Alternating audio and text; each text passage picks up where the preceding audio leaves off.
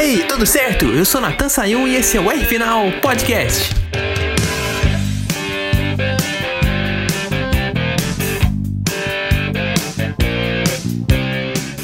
Gente, chega até a ser engraçado. Na única semana que a Fórmula 1 tem para se preparar para 2021, o Hamilton não lidera uma sessão. Aí pode soltar a música, editor.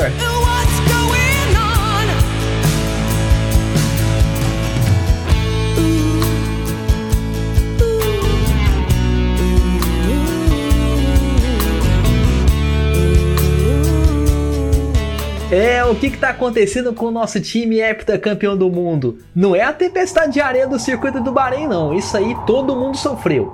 Também não é culpa da caixa de câmbio, não. Esse deu problema no primeiro dia com o Bottas, mas parece que eles já resolveram. E com duas semanas antes da primeira corrida, que também vai ser lá no Bahrein, vai dar para arrumar isso tranquilo, tranquilo. O problema do W12 parece que é o carro propriamente. O Bottas liderou uma sessão só e depois deu uma declaração falando que a traseira é muito boa, mas só que é implacável. Ele não deve ter gostado muito dessas mudanças que o regulamento da Fórmula 1 impôs para 2021. O carro deve ter ficado muito nervoso para os dois pilotos. Para a gente entender um pouco mais essa parte mecânica, a gente tem que chamar o nosso engenheiro de plantão que entende do negócio. Ô Ricardo Arcuri, o que está acontecendo com o time de Stuttgart?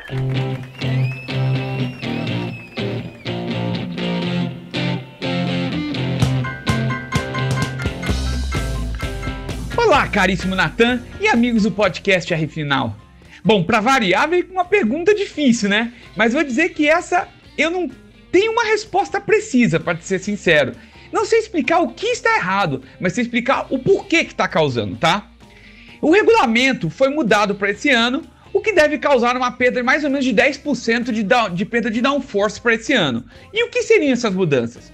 Bom, foi uma mudança no regulamento do assoalho do carro, da parte inferior, que gera o chamado downforce pela parte inferior do veículo. O que seriam essas mudanças? Basicamente, ele ficou 200 milímetros mais estreito na extrema traseira, o fim das lâminas nas laterais, que, garante, que garantiriam mais downforce no mesmo ponto. Agora, ali na, na lateral traseira, é tudo plano, não tem mais aquelas lâminas. Controle do fluxo de ar pelo pneu traseiro agora é mais difícil do que era ano passado. O assoalho está mais duro, ou seja, está menos maleável, permitindo menos é, modificações em sua forma. E as lâminas abaixo do duto de freio traseiro estão 33% menores, que requeriram um novo desenho desses dutos de resfriamento. O que está acontecendo? Sexta-feira, o Hamilton não conseguia dar aquela sapatada no freio inicial, que é normal no começo, pois o carro perdia a traseira lindamente. Ele conseguiu fazer isso duas vezes seguidas em duas voltas seguidas. No sábado, o Bottas foi o mais rápido, apenas, mas conseguiu isso apenas com o composto mais mole de todos. O Bottas mencionou que a traseira do carro está mais ágil, porém ela está mais está implacável, que, está que estão tentando acalmar o carro, ou seja, deixá-lo menos nervoso, imprevisível. Bate, Baseado nessas conclusões, chegamos a entender que a Mercedes está tendo problemas nessa conversa entre o downforce gerado pelo assoalho na área traseira com a aderência do carro como um todo, que tem ficado rápido, mas bastante nervoso e imprevisível também. Essa é a pior situação possível que se pode ter, especialmente para o piloto, pois atrapalha a condução e não deixa confiante para dar tudo que pode ele fica melindroso na hora de dar aquela sapatada inicial ou aquela sapatada no freio, por exemplo. Pode ser que consigam resolver isso até o começo da temporada, e realmente eu não duvido disso. Mas com certeza não está sendo uma pré-temporada tranquila para eles, isso a gente pode apostar. Sobre os outros carros, gostaria de dizer que eles estão num nível de desempenho igual ao do final do ano passado em treinos livres, mesmo com essa perda de downforce adquirida pelo, pelo regulamento. Isso apenas na pré-temporada, ou seja, eles vão evoluir ainda mais até o final do ano. Em breve, vão estar com desempenhos mais rápidos que o do ano passado. Assim, pode não ser na primeira, mas com certeza na segunda corrida, tá? É, já praticamente equivaleram a coisa toda e vão com certeza ficar um pouquinho mais rápidos em breve, tá? Bom, é isso que aconteceu. Espero que tenha entendido, não sei se eu fui claro, tá? Um grande abraço a todos!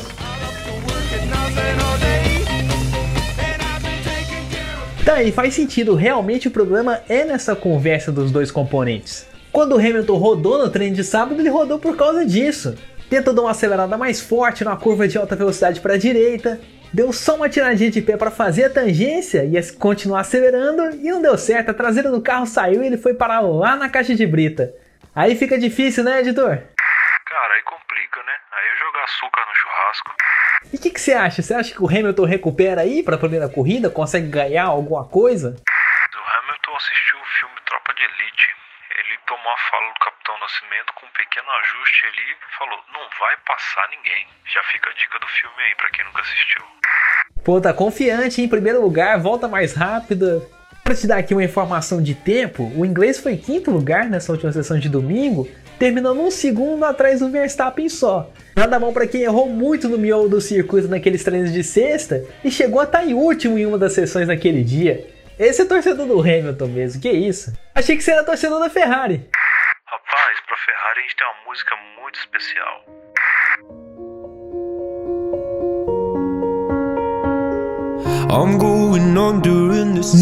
Não, ainda não põe essa música não.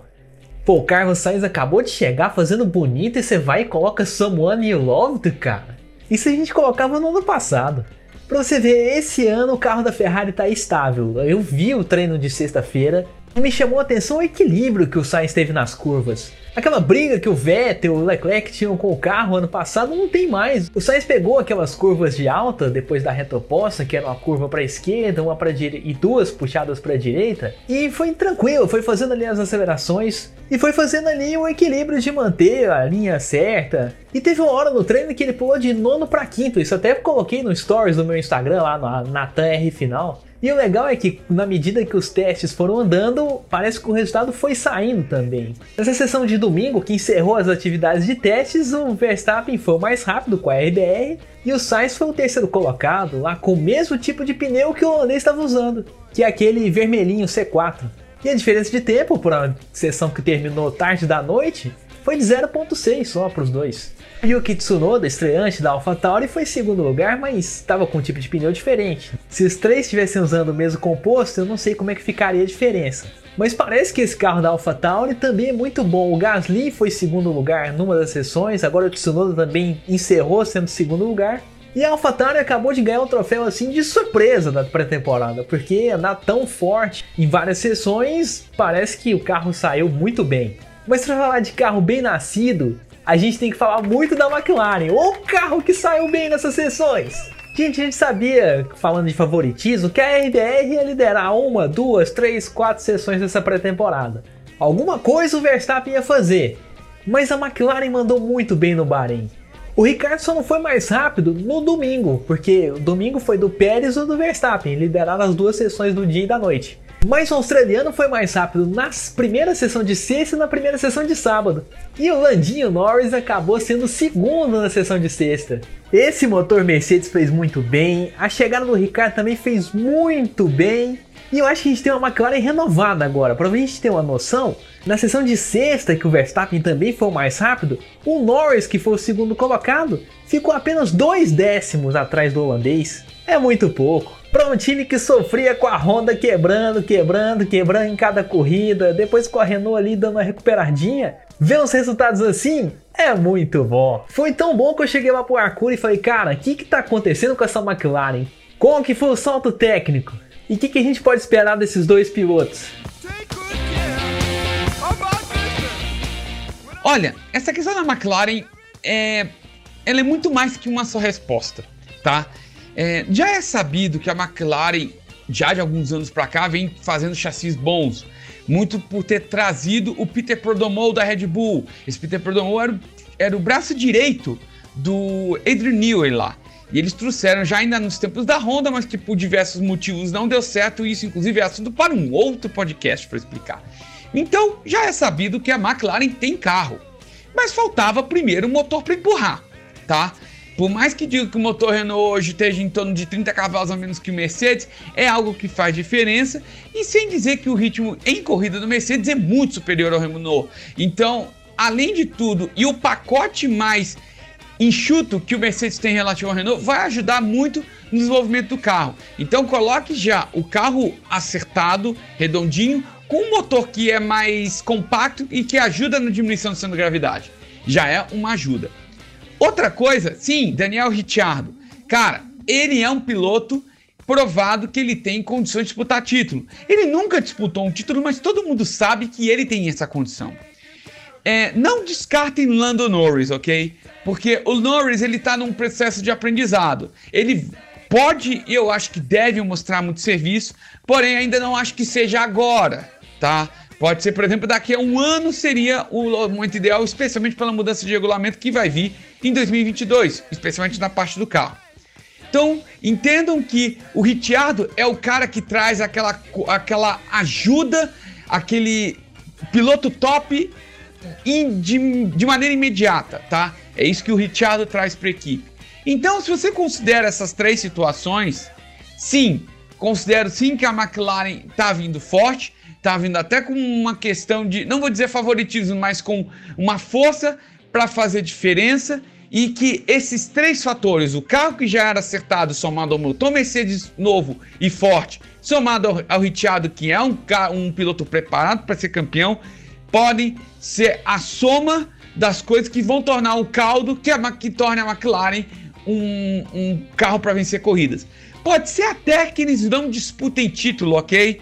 Mas considerem que pelo menos eles podem mudar a, o equilíbrio de força. Se houver, por exemplo, uma Red Bull e uma Mercedes, por exemplo, a McLaren pode aparecer aí para ser o fiel da balança, para tirar o título da Mercedes dar para Red Bull, dar, tirar o título da, título da Red Bull para dar para Mercedes, tá? Tá? Entendo que se ela não vier para disputar título, pelo menos ela será um fiel, da balança, ganhando corridas e tirando pontos importantes de alguns pilotos, tá bom?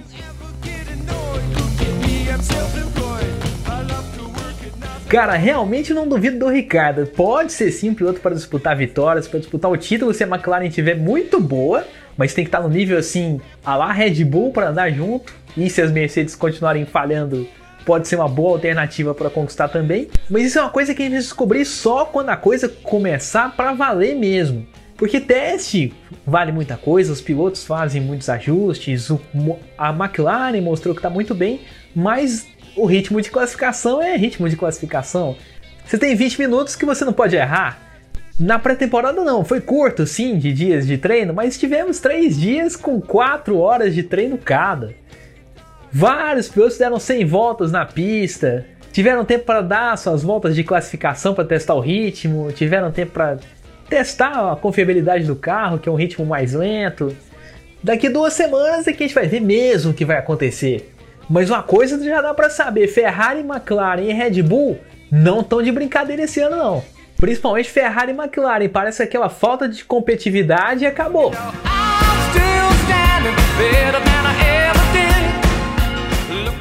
Agora falando um pouquinho da escolha de pneus para cada pista, esse ano a Pirelli deitou e rolou nos testes, testou vários compostos. A gente teve uma gama que foi até o C5. Teve também o famoso pneu T, que era um pneu de teste. Mas para que, que isso tudo funciona? Ajuda a gente aí, Arcuri! Bom, existe também uma brincadeira nos pneus, tá? A Pirelli divulgou que enviou 30 jogos de pneus para as equipes usarem nos três dias de treino no Bahrein. Porém, dois desses jogos tinham uma definição teste de T no leaderboard, que foram chamados de protótipos ou de testes. E o que seriam esses pneus protótipos, tá? Os pneus da Fórmula 1 são produzidos na Romênia, assim como o mesmo lugar onde se produz o pneu slick da Stock Car Brasil. Porém, a marca tem uma outra fábrica especialista em pneus de competição na Turquia, que produz os pneus de chuva da Stock Car também. Ou seja, são duas fábricas que produzem pneus de competição para o mundo inteiro. Esses pneus T foram produzidos na Turquia, imitando a configuração C3 usada na categoria. O, o objetivo disso deve ser igualar a produção entre as duas fábricas, verificando se os pneus protótipos possuem as mesmas características de desempenho, durabilidade e confiabilidade dos similares fabricados na Romênia. Não sei se é uma não sei se prevê uma futura mudança de fábrica ou se é para deixar as duas plantas o mais semelhantes possíveis para uma cobrir para cobrir a outra em efetuar emergências. Mas o teste foi feito com esse intuito de deixar tudo igual entre as duas plantas, algo vital para uma boa qualidade de fornecimento do produto, tá? Não sei se eu consegui ser claro, espero que gostem. Um grande abraço, galera!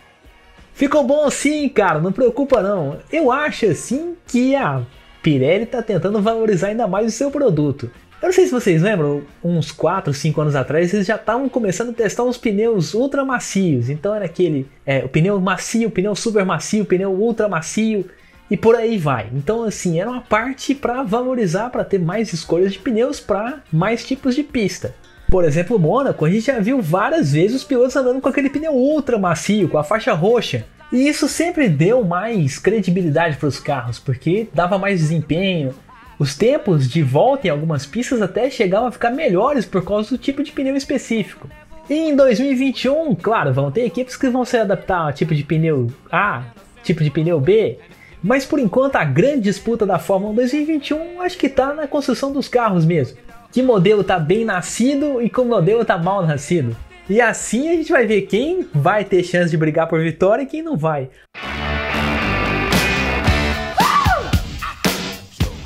Alpine com o Fernando Alonso eu não sei. Porque o Alonso foi segundo num treino de sábado, o Esteban Ocon foi terceiro na sexta. Mas isso a gente tem que levar em conta que as Mercedes tiveram problema de câmbio na sexta. E que também no sábado o Hamilton deu aquela rodada. Então, num top 3, a Alpine ainda é dúvida, mas num top 10 eu acho que vai dar. Para brigar ali com as Toro Rossos. Toro Rosso não, Alpha Tauri. Talvez com a McLaren. O Alonso pode ser um piloto competitivo sim. Deu 128 voltas no sábado, gente. Para um piloto que estava parado há um ano e meio. Um ano e meio não, são quase três anos parado e tinha acabado de voltar de um acidente de bicicleta, tá bom demais, né? Lembrando que ele não tá totalmente recuperado, porque a mandíbula dele ainda tá machucada, vai ter uma cirurgia para fazer no final do ano, mas a gente vê que o físico dele tá inteiro. Aguentar 128 voltas logo no primeiro dia, aí tem que ser o Rambo, né, editor? Rapaz, o Alonso se inspirou no filme Rambo 3, pegou uma frase do filme que é a seguinte: Eu sou o seu maior perigo. Já fica a dica aí também, outra para quem quiser assistir. Beleza. Acho que ele é a última versão do Rambo, lá com o Stallone já velho. Vamos lembrar que o Alonso tá com quase 40 anos, 38, 39 para 40 anos. Falei anteriormente no podcast que ele tava velho, com 40 anos, né? Pegou uma equipe muito difícil, mas depois desse desempenho da pré-temporada, eu acho que eu vou mudar de opinião. Mas vou esperar a primeira corrida ainda para ver se o Alonso é ou não o Stallone. O Vettel, eu acho que ainda não é o piloto ideal pra gente estar tá falando aqui, porque o Stroll andou mais rápido do que ele em várias sessões. E a gente ainda tá vendo o Aston Martin bem tímida, porque a gente via no ano passado. No ano passado era a Racing Point era Mercedes cor-de-rosa, todo mundo falava. Ainda não teve aquela atuação que a gente falou: olha, a Aston Martin tá bem, olha isso. Olha, a equipe tá substituindo a Racing Point com estilo. Enquanto a única novidade deles é a apresentação do carro. O time foi lá, voltou com a cor verde. Tiveram ali alguns tracinhos rosa por causa do patrocinador. Mas o câmbio do Vettel quebrou na sexta-feira, então ele só conseguiu dar seis voltas. É o câmbio, diga-se de passagem, made in Mercedes. Diretamente da 25 de março, ou Saara, que vai quem mora no Rio de Janeiro.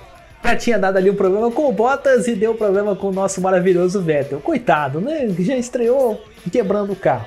E quando o carro funcionou, ele ficou atrás do Stroll. Bom, a pré-temporada já se foi, faltam duas semanas para começar o campeonato de verdade. E agora a gente vai na expectativa da primeira corrida do ano. Será que a Mercedes vai continuar dominando a Fórmula 1 e vai superar os problemas da semana de testes? Isso é o que a gente vai descobrir daqui duas semanas no GP do Bahrein. Semana que vem eu vou falar de uma coisa bem interessante. A gente falou de vários lançamentos aí dos carros, mas a gente não falou muito da pintura deles, até porque muitas equipes mudaram de identidade visual. E eu sei que pro fã da Fórmula 1, falar de pinturas dos carros é a mesma coisa de falar de camisas de time de futebol. Todo mundo tem a sua preferência. Será que ficou bom ou ficou ruim a temporada 2021 no quesito beleza dos carros? Isso que eu vou falar na semana que vem. Não esquece de seguir lá o meu Instagram, NatanRFinal, para acompanhar um pouquinho mais do que eu falo da Fórmula 1. Essa semana, inclusive, vou fazer uma série sobre os capacetes dos pilotos em 2021. Então, fique ligado e não perca. Até a próxima e um grande abraço!